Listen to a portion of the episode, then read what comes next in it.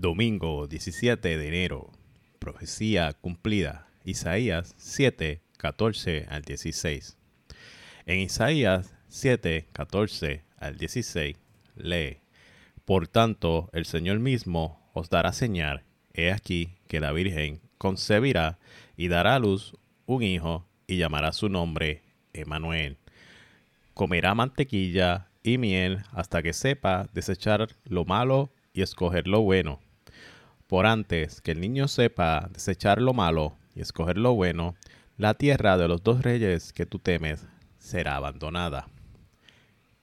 Emanuel es una señal relacionada con el dilema específico de Acaz, antes de que el niño Emanuel tuviera edad suficiente para decidir entre diferentes tipos de alimentos, la tierra de los dos reyes que tú temes será abandonada. Esto se refiere a la tierra y los reyes de Siria y del reino del norte de Israel, y reitera la promesa de Dios de que el poder de ellos pronto se extinguirá. Porque Isaías menciona que el niño tendría que comer mantequilla y miel. Según Isaías 7:15, comerá mantequilla y miel hasta que sepa desechar lo malo y escoger lo bueno. Las cosechas y los campos de Judá serían destruidos por los asirios. Por lo tanto, el pueblo, incluido el Emanuel del Antiguo Testamento, quien quiera que fuera, se vería obligado a volver a la dieta de los nómadas. Sin embargo, tendrían suficiente para sobrevivir.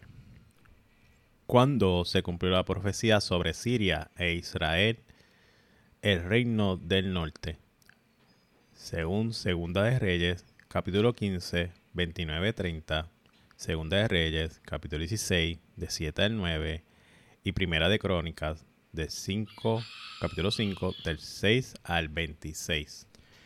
Segunda de Reyes, capítulo 15, 29 y 30.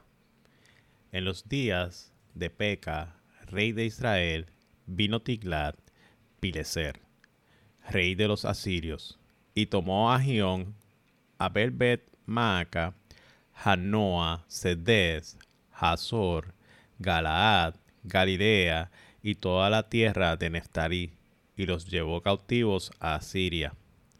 Y Oseas, hijo de Elá, conspiró contra Peca, hijo de Remalias, y lo hirió, y lo mató, y reinó en su hogar a los veinte años de Jotam, hijo de Usías. Segunda de Reyes, capítulo 16, 7 al 9. Entonces Acaaz envió embajadores a Tiglat-Pileser, rey de Asiria, diciendo: Yo soy tu siervo y tu hijo. Sube y defiéndeme de la mano del rey de Siria y de la mano del rey de Israel, que se han levantado contra mí. Y tomando Acaaz la plata y el oro que se halló en la casa de Jehová, y en los tesoros de la casa real envió al rey de Asiria un presente, y la atendió el rey de Asiria. Pues subió el rey de Asiria contra Damasco, y la tomó, y llevó cautivo a los moradores a Aquir, y mató a Renzín. Primera de Crónicas 5, versículo 5. Micaía, su hijo, reía su hijo Baal, su hijo. Capítulo, versículo 26.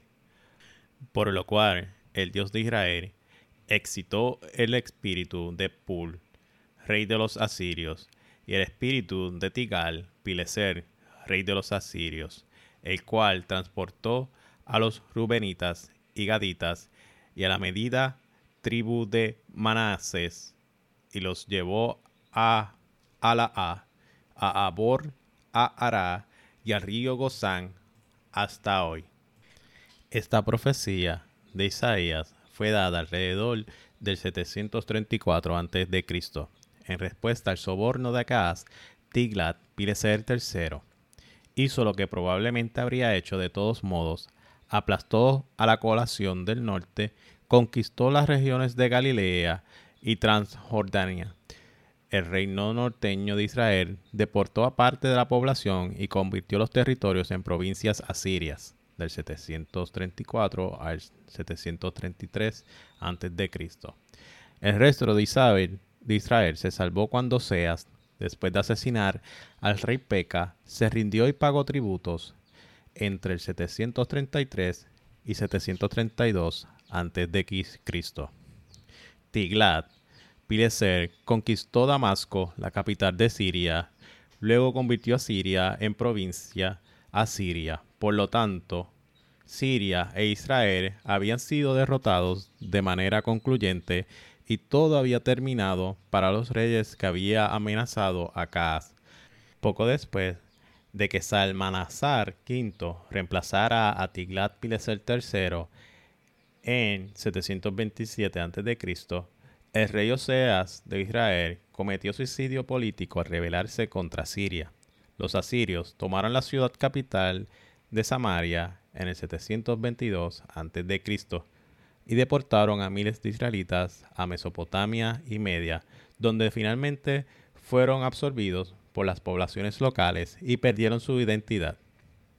En un lapso de 65 años, Efraín dejaría de ser pueblo Dios había predicho lo que sucedería a los enemigos de Judá, pero su explicación a Acaz fue que esto sucedería de todos modos, sin necesidad de depender de Asiria.